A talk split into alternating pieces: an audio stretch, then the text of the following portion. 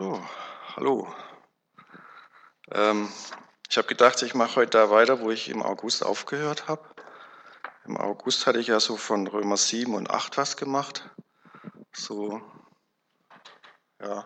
Und das war dann das Ergebnis vom August. Also das Gesetz des Geistes des Lebens in Christus Jesus, das war dann die Antwort. Und äh, da wollte ich ein bisschen weitermachen. Und ich habe das eigentlich so gemacht, dass ich mich eigentlich nur am Römerbrief weit entlang gehangelt habe. Und äh, wir sind dann da im achten Kapitel.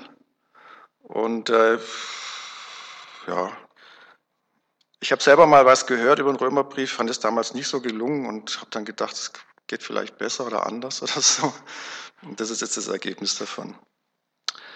Also, damals hatten wir ja äh, diesen Ausgangspunkt, also da im August letzten Jahres, diese niederschmetternde Selbsterkenntnis des Paulus steht in Römer 7,15. Das, was ich, denn was ich vollbringe, erkenne ich nicht, denn nicht was ich will, das tue ich, sondern was ich hasse, das übe ich aus. Das war sein Ding. Er hat es dann generalisiert und sogar ein Gesetz draus gemacht. Ich finde also das Gesetz, das bei mir, der ich das Gute tun will, nur das Böse vorhanden ist. Denn ich habe nach dem inneren Menschen Wohlgefallen am Gesetz Gottes, aber ich sehe ein anderes Gesetz in meinen Gliedern, das dem Gesetz meines Sinnes widerstreitet und mich in Gefangenschaft bringt unter das Gesetz der Sünde, das in meinen Gliedern ist. Und logisch, dass er dann ausruft, ich elender Mensch. Wer wird mich retten von diesem Leibe des Todes? Dann hat er eine vorübergehende Lösung gefunden. Äh, ich danke Gott durch Jesus Christus und unserem Herrn. Also diene ich nun selbst mit dem Sinn Gottesgesetz mit dem Fleisch aber dem der Sünde gesetzt. Im Grunde genommen heißt es, ich gebe mir halt Mühe, mache so gut wie es geht, aber wenn halt mal was neben ausgeht, gut, so ist es halt. Also ich gebe mein Bestes. Und dann war es aber so, dass er dann gesagt hat, dabei muss man nicht stehen bleiben, da gibt es auch noch eine Lösung und die Lösung war das Gesetz des Geistes des Lebens in Christus Jesus. Das hat dich freigesetzt von dem Gesetz der Sünde und des Todes. Römer 8, 2.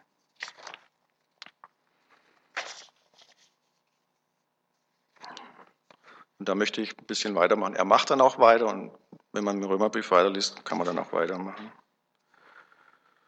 Ja, da haben wir also das Gesetz des Geistes des Lebens in Christus Jesus. Und jetzt ist natürlich die Frage, was meint denn der Paulus damit überhaupt? Und, und da kommen wir auch zu der Frage, wenn der Paulus von Gesetz schreibt, was meint er denn alles unter Gesetz? Er geht da recht freigebig mit diesem Begriff um.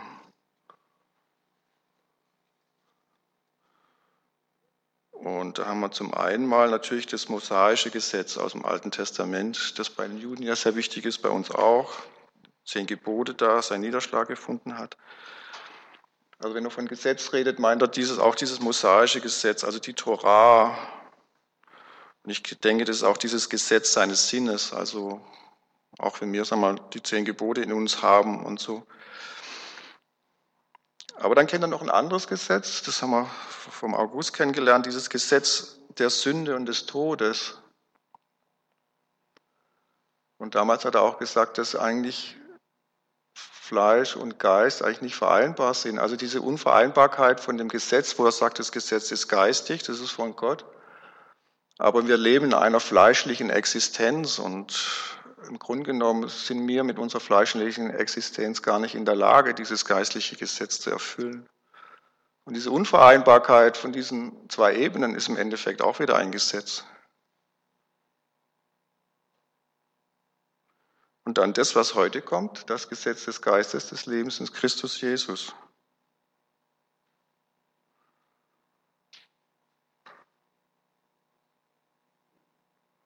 Ja, dann haben wir praktisch jetzt zwei Ebenen. Also wenn das Ganze so ein bisschen einschmilzt, im Grunde genommen geht es um diese beiden Gesetze. Also es geht um das Gesetz der Sünde, das in meinen Gliedern ist, und das Gesetz des Fleisches versus das Gesetz der Gerechtigkeit des Lebens in Christus Jesus. Hm.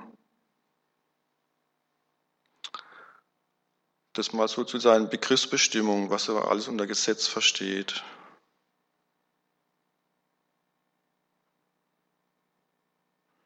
Was ist denn eigentlich ein Gesetz? überhaupt? Und was sagt uns das über Gott? Naja, Gesetz, das ist etwas, was Gott so gesetzt hat. Und das, was man gerade gesehen hat, hat Gott auch so gesetzt. Er hat uns da in ein Dilemma reingesetzt. Was hat Gott noch gesetzt? Gott hat die Naturgesetze gesetzt. Warum macht Gott das? Das haben wir da 1. Korinther 14, 33, da steht, denn Gott ist nicht ein Gott der Unordnung, sondern des Friedens. Das heißt also, mit Gesetze äh, tut Gott seine Schöpfung ordnen. Das heißt, das Gesetz ist dazu da, dass eben nicht Unordnung da ist. Was ist Unordnung? Ich bin dem Begriff mal ein bisschen nachgegangen. Griechisch Akastasia oder Akatastasia. Und ich habe mal ein bisschen geguckt, wo wird dieser Begriff noch im Neuen Testament verwendet. Also Jesus spricht, verwendet ihn, oder Lukas hat ihn verwendet, also Jesus zitiert hat. Lukas, ähm, also Jesus spricht von Krieg und Aufruhr. Also Unordnung ist verbandelt mit Aufruhr, Lukas 21, 9. Der Paulus berichtet im zweiten Korintherbrief von Problemen und da sagt er, er hätte Schläge, Mühsalen und Unruhe erfahren.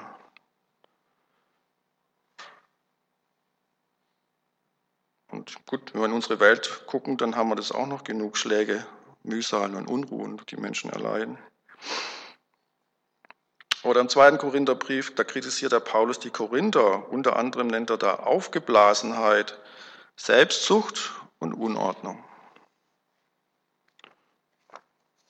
Oder der Jakobus schreibt 3, Vers 16, denn wo Neid und Eigennutz ist, da ist Zerrüttung und jede schlechte Tat, also Unordnung, Zerrüttung. Gott verwendet jetzt also seine Gesetze, um seine Schöpfung zu ordnen, ihr Frieden zu bringen und diese ganzen Sachen, die ich gerade erwähnt habe, dass das halt mal aufhört, was wir uns ja auch alle wünschen. Nun hat so ein Gesetz ja zwei Seiten. Donnerstag war ja Blitzertag oder wie Sie das genannt haben. Also ich habe Donnerstag nicht Auto gefahren, aber also im Verkehr kann man ja schon mal geblitzt werden. Das ist ja das Unangenehme an unseren Verkehrsgesetzen, ja, also subjektiv. Aber äh, auf der anderen Seite profitieren wir ja auch von diesen Gesetzen. Wenn wir zum Beispiel an der Ampel sind und wenn jetzt Leute da eine rote Ampel nicht beachten, dann gibt es Probleme. Das ist dann der Vorteil. Also zwei, so ein Gesetz hat so zwei Seiten. Also ich habe kürzlich jemanden kennengelernt, der beruflich viel in China ist und der ist ganz froh, dass wenn er in China ist, er immer einen Chauffeur kriegt, weil ähm, das ist da so ein bisschen schwierig auf den Straßen. Die haben es nicht so mit Gesetzen. Da fährt jeder ein bisschen so, wie er will und dann wird es ein bisschen tricky. Also dieses Gesetz hat zwei Seiten. Auf der einen Seite haben wir mehr so die Strafende, also wenn jemand das Gesetz bricht, dann äh, wird es unangenehm. Auf der anderen Seite, das, was eigentlich das Aufgabe vom Gesetz ist, äh, Ordnung und ein gutes Zusammenleben zu gewährleisten.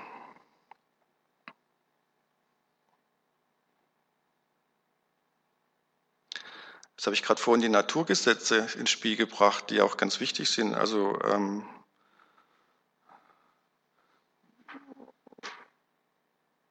Aber es gibt jetzt zwischen dem Gesetz, das wir Menschen haben oder mit dem wir Menschen uns beschäftigen oder auch in unserer Beziehung zu Gott und jetzt in Naturgesetzen gibt es einen Unterschied.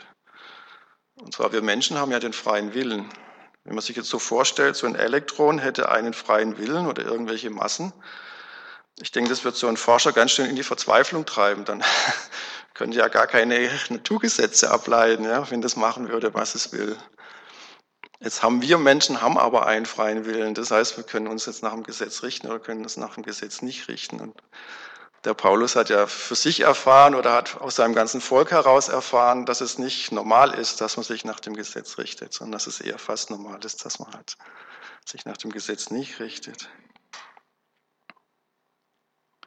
Und da gibt es diesen Begriff, der nennt sich Gerechtigkeit. Das ist ein wichtiger Begriff, die Gerechtigkeit. Ist auch dann, wenn äh, bei, bei ja, also wenn, wenn jemand halt ähm, eine Tat begangen hat, jemand umgebracht hat oder vielleicht alkoholisiert Auto gefahren ist und äh, jemanden getötet hat, dann, dann äh, kommt ja auch, dann ist die Frage nach der Gerechtigkeit. Ja.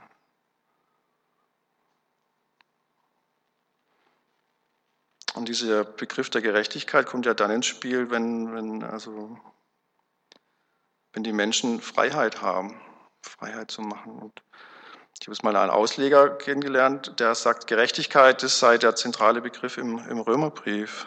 Ja. Und Gerechtigkeit hat zwei Seiten. Da gibt es auf der einen Seite den richtenden, den zurechtbringenden Arm, also die, die strafenden Arm, der, wo den Sünder straft, oder den, der, wo hier Quatsch gemacht hat, straft. Und auf der anderen Seite gibt es auch noch den barmherzigen Arm. Das ist in unserer Rechtsprechung nicht so sehr, aber bei Gott, das ist der, der das Tröstende von Gott, ja, was auch die Jahreslosung ist. Und diese Schöpfung, die wir haben, die braucht eine ordnende Hand. Das heißt, wir brauchen Gesetze. Gesetze sind notwendig. Das ist, diese Gesetze sind sozusagen die ordnende Hand des Gärtners, der diese, äh, diese Schöpfung gemacht hat und dafür sorgt, dass sie weiter wächst. Aber auf der anderen Seite ist Gesetz natürlich auch was, wo dann die Opfer sich dran wenden können. Also die Opfer können dann auch sagen, da gibt es dieses Gesetz. Und die Opfer können dann auch sagen, okay, sie können sich an ihren Schöpfer wenden und an seine Verantwortlichkeit appellieren. Also ein Gesetz ist auch etwas, auf das man sich verlassen kann, auf das man sich benutzen kann.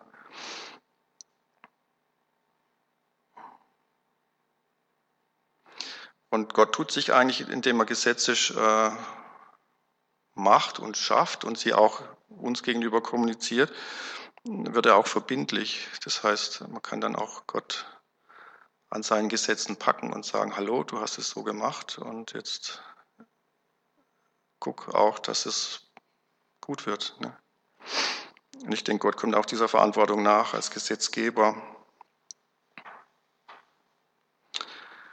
Gut, gehen wir aber jetzt zurück zu unserem Thema, zu unseren zwei Gesetzen auf zwei verschiedenen Ebenen. Also Gesetz der Sünde und des Todes. Und ich denke, das ist etwas, was ja, kommt uns bekannt vor, das kennen wir, das ist normal. Aber auch das Gesetz des Geistes, das Gesetz der Gerechtigkeit und des Lebens in Christus Jesus.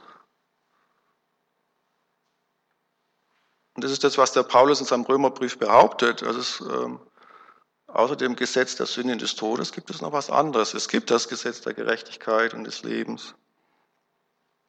Aber nun mal in Christus Jesus. Und der Paulus sagt, das eine ist auf einer fleischlichen Ebene, das andere ist auf einer geistigen Ebene. Es ist die Frage, wie komme ich jetzt vom Gesetz der Sünde und des Todes auf die Ebene der, des Gesetzes der Gerechtigkeit und des Lebens?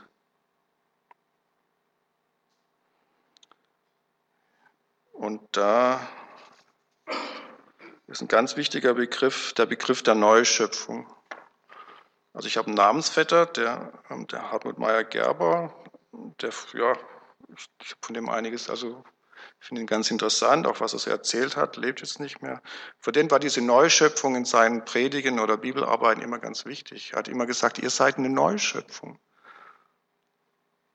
Also Ihr, ihr habt die Chance, oder Gott hat es gemacht, dass ihr von diesem Gesetz der Sünde und des Todes auf diese andere Ebene kommt.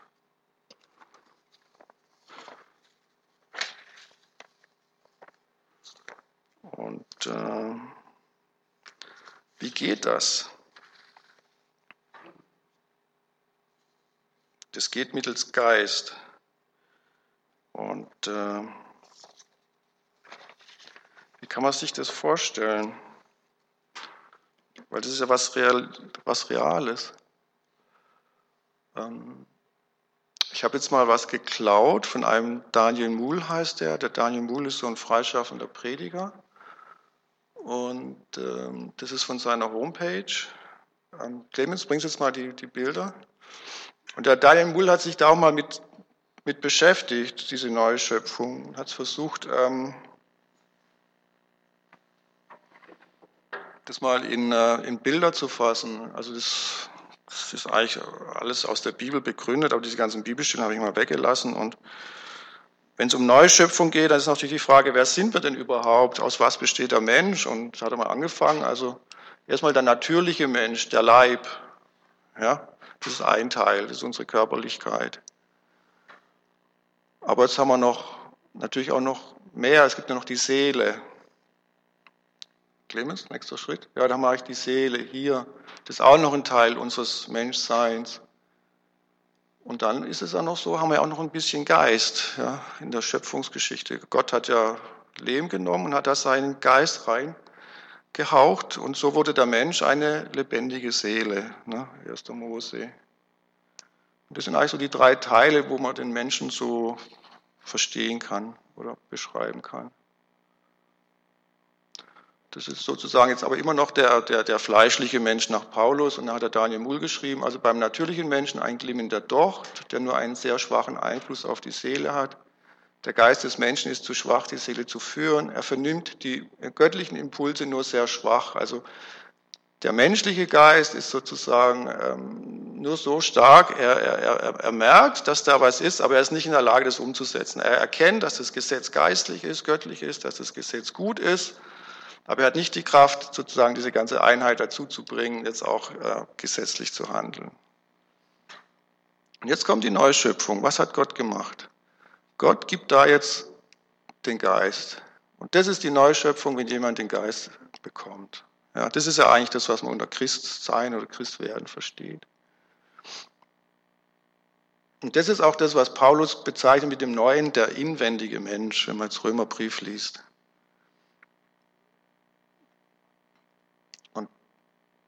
Also wenn das passiert ist, dann ist im Endeffekt die Neuschöpfung passiert. Ja, und wenn jemand sagt, ich bin ein Christ und ähm, der Paulus schreibt auch mal, ähm, ja, könnt ihr nicht erkennen, dass, dass Christi Geist in euch ist? Ja, könnt ihr nicht erkennen oder seht ihr das nicht, dass ihr Söhne Gottes seid?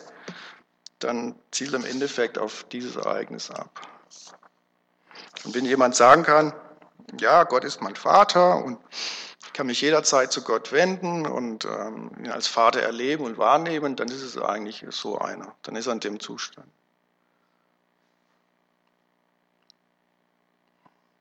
Und das Interessante jetzt beim Daniel Muhl sein Zeichen ist, also könnte sagen, okay, das ist jetzt unser Zustand. Jetzt haben wir aber diese Problematik. Ne? Also wir haben innen haben wir den Geist, haben wir noch unseren eigenen Geist, aber Leib und Seele ist immer noch da. Das ist dieses Zwischen, diese ähm, ja, unsere Zerrissenheit. Und wir leben im Fleisch und haben den Geist. Ja. Und jetzt hat der Daniel Mull das weiterentwickelt. Was passiert jetzt? Also der Geist wird immer größer, soll immer mehr Raum in uns bekommen, immer mehr Platz. Und, wir waren dann, und Paulus schreibt ja auch mal, dann der, unser inwendiger Geist wird immer mehr erneuert. Und der äußere Leib, was passiert mit dem? So nach und nach der zerfällt, der wird älter, die Haare werden grau, kriegen Falten ins Gesicht, ja. bestimmte Körperfunktionen lassen nach, ja. das ein oder andere Wehwehchen taut auf. Das hat er auch gezeichnet. Machen wir einen Schritt weiter. Oder? Also noch mal ein bisschen größer. Man sieht die Außenhaut langsam ein bisschen dünner.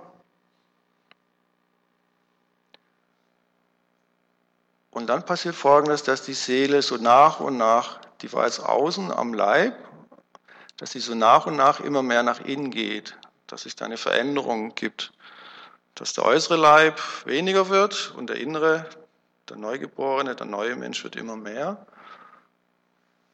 Einzelne Teile, nicht alle Teile. Und dann geht es nochmal weiter. Und dann merkt man, dass immer mehr Teile nach innen gehen. Der äußere Teil wird langsam brüchig, bekommt Risse, fängt an zu zerfallen. Und ganz zum Schluss sozusagen ist alles innen, das Äußere, das Fleisch, das stirbt, geht weg. Und wir haben den neuen inwendigen Menschen mit seinem ewigen Leben.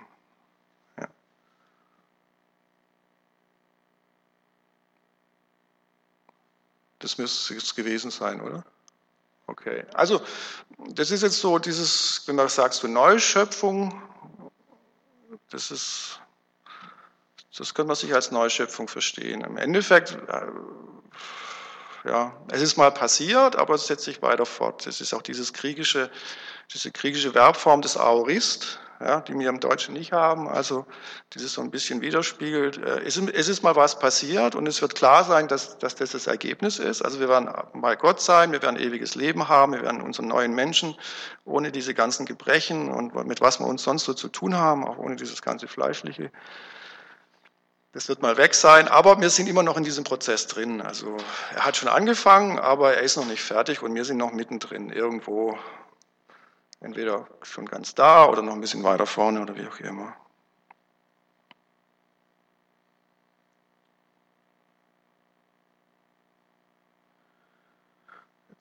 Das Wichtigste bei, dem, bei diesem Neuschöpfungsprozess ist ja dieser Geist, der da reingekommen ist von außen. Das ist natürlich die Frage, wo kommt denn dieser Geist überhaupt her? Und da haben wir im 1. Korinther 15, 45 schreibt der Paulus, so steht auch geschrieben, der erste Mensch, Adam, wurde zu einer lebendigen Seele und der letzte Adam zu einem lebendig machenden Geist. Ja, und Jesus ist der letzte Adam, das heißt, das ist Jesu Geist. Und wenn man jetzt in die Bibel reinguckt und sich dann fragt, ja, seit wann geht es denn los mit diesem Prozess der Neuschöpfung, dann stellt man fest, das haben wir eigentlich schon in der Ostergeschichte.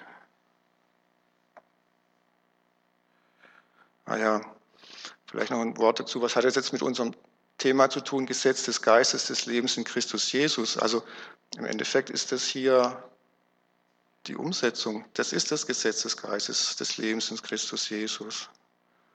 Also Gott hat es gesetzt, dass, dass wir Christen Gottes Geist haben, Christi Geist haben und dass diese, diese Geschichte dann anfängt zu wirken und weiterzugehen.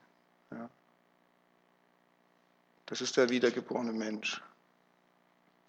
Ob wir uns dann immer wiedergeboren fühlen und, und ob unser Alltag dann immer so aussieht, das ist ähm, ein anderer Punkt. Aber dieses Gesetz gibt es und auf dieses Gesetz können wir uns zurück. Also, wir können, also wenn wir der Bibel vertrauen, können wir sagen, da steht, dass es dieses Gesetz gibt und ich habe das Gefühl, ich habe diesen Geist. Ich denke, also weil ich zum Beispiel zu Gott Abba Vater sagen kann, das ist, da, da mache ich es bei mir fest. So. Also wenn ich in meine Biografie zurückdenke und überlege, kann ich das irgendwann festmachen, wo ich diesen Geist bekommen habe, dann kann ich das festmachen. Es gab so einen Punkt, wo ich zu Gott Vater sagen konnte und davor habe ich es nicht gemacht. Und seitdem kann ich das. Also ich habe dieses, diesen Glauben nicht verloren und dann kann ich sagen, okay, dann muss ich da seinen Geist gekriegt haben. Ja. Natürlich nicht nur ich, sondern auch viele andere. Ja.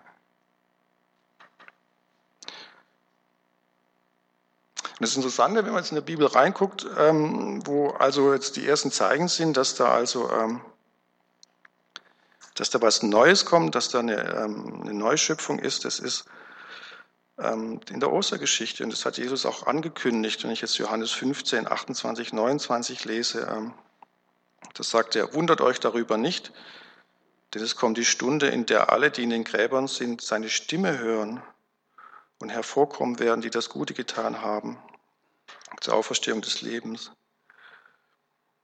Und, äh, und Matthäus erzählt es dann tatsächlich, dass also nach der Kreuzigung dass die Grüfte sich auftaten und dass viele Leiber der entschlafenen Heiligen auferweckt wurden und dass sie nach seiner Auferweckung aus den Grüften umhergingen und in der, heiligen Stadt und vielen erschienen sind. Also Matthäus 27, Vers 53. Ist ja auch logisch. Also am Kreuz, ja, gut, Kreuz und Gerechtigkeit Gottes ist auch mal wieder eine ganz große Geschichte. Also möchte ich mal nicht machen. Aber als dann da Gottes Gerechtigkeit erfüllt war, dann geht's los. Ja. Also seit dem Kreuz ist im Endeffekt passiert das. Und dieses Gesetz des Geistes des Lebens in Christus Jesus, da sind wir alle mit hineingenommen.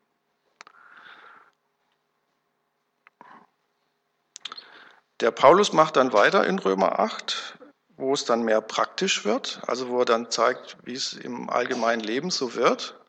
Also hier hat er am Anfang mehr so ein bisschen so das, äh, ja, die Theorie, Aber er macht dann weiter mit der Praxis und die Praxis habe ich mir aber für die nächste Woche vorbehalten, weil sonst wird es einfach zu viel.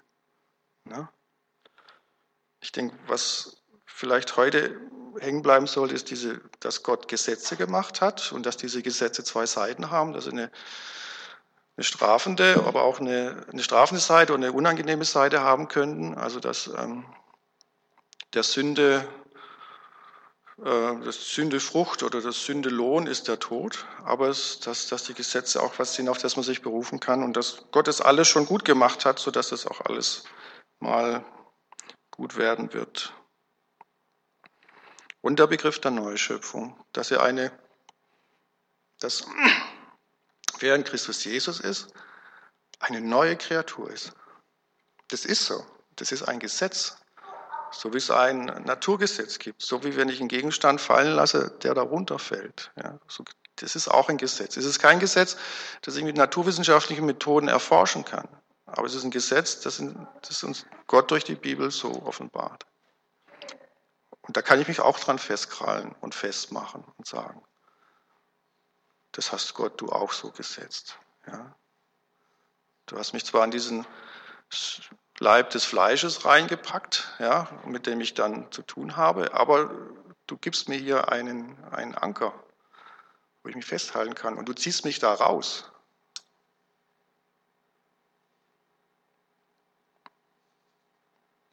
Zum Abschluss habe ich noch ein paar Worte aus der neuen Wuppertaler Studienbibel, also auch ähm, von Werner de Boer, wo das Ganze eigentlich nochmal schön anders formuliert wird und noch ein bisschen anders angeguckt wird. Diesem ersten Adam, also der fleischliche Adam, unser Vorfahre, der da, diesem ersten Adam steht hier Christus gegenüber, der als Gegenbild des ersten Menschen der letzte Adam genannt wird. Auch er ist ein Adam, ein Mensch, aber auch der Anfänger einer Menschenreihe. Aber er ist in seinem Wesen etwas ganz anderes als jener Adam, nicht eine lebendige Seele, sondern lebendig machender Geist. Die ganze Wirklichkeit dieses letzten Adam steht klar vor der Gemeinde, die durch den Heiligen Geist in Jesus den, den Kyrios, den Herr, erkennt und von ihm selber den Geist mit der Fülle seiner Gaben empfangen hat. Die Gemeinde ist, wie schon jeder einzelne Christ selbst, der lebendige Beweis für den letzten Adam als einen lebendig machenden Geist. Die beiden Adame bleiben nicht einsame Gestalten, die sich nur als solche in ihrer Wesensverschiedenheit gegenüberstehen. Gerade als Adame sind sie dazu da, eine Menschheit hervorzubringen, die in ihnen die Quelle ihres Daseins und die Formung ihres Wesens hat. Das wäre jetzt praktisch Weltmensch und geistiger Mensch. Darum führt Paulus fort, wie der Irdene, so auch die Irdenen, und wie der himmlische, so auch die himmlischen. Darum gibt es seit dem Kommen dieses letzten Adam zwei tief verschiedene Menschheitsreihen. Zu der ersten irdenen Menschen, zu den ersten irdenen Menschen gehören wir alle von Natur und tragen von Geburt her das Bild des irdenen Menschen. Aber wenn wir Glaubende sind, dann ist ein Existenzwandel in uns vorgegangen. Das Neue Testament häuft die Bilder, um das auszudrücken. In Christus sind wir schon eine neue Schöpfung. Wir haben den neuen Menschen angezogen, der nach Gott geschaffen ist. Wir sind mit Christus auferstanden. Wir werden in sein Bild umgestaltet, von Herrlichkeit zu Herrlichkeit. Wir sind mit Christus in die Himmelswelt gesetzt. In Christus sind wir bereits Himmelsmenschen. Freilich, es bleibt zugleich noch bei jener Unfertigkeit und bei dem Zwiespalt. Diesen eigentümlichen Zwischenzustand drückt Paulus hier dadurch aus, dass er zwar von unserer Zugehörigkeit zur Erdenmenschheit in der Vergangenheit spricht, das ist nicht ganz korrekt, er spricht in der Form des Aorist, wie wir getragen haben das Bild des Irdenen, dass er aber von dem Bild des Himmlischen nicht zu sagen vermag, wir trügen es bereits jetzt. Also so realistisch ist der Paulus. Hier formuliert er, so werden wir tragen auch das Bild des Himmlischen. Und wenn man sich jetzt nochmal erinnert, was der Daniel Muhl da gemacht hat mit diesen Kreisen, wo man sieht, dass der äußerste Kreis, das war unser Leib. Und man sich das jetzt vorstellt, also es gibt ja noch den Begriff der Herrlichkeit. Doxa, das ist ein ganz schwieriger Begriff, finde ich. Also was heißt Herrlichkeit? Und der Paulus spricht dann auch weiter, dass wir auch einmal diese Herrlichkeit dann haben werden. Also eine Herrlichkeit kann man auch als Lichtglanz übersetzen. Dann kann man verstehen, dass diese, dass das Bild des Himmlischen vielleicht erst zu sehen ist, wenn das Äußere weg ist. Ne? Wenn das weggebrochen ist, erst dann kannst du sagen, das Innere, das Äußere ist wie so eine Decke, die das Innere verhüllt. Aber der Paulus schreibt, so werden wir auch tragen das Bild des Himmlischen. Also diese, das werden wir eines Tages haben und auch ausstrahlen. Das ist das, an dem wir uns festhalten können. Vielleicht auch gerade, wenn wir alt und krank sind. Muss man kann den, den Alten sagen, ihr seid näher dran als wir Jungen. Das habt ihr uns voraus. Ja.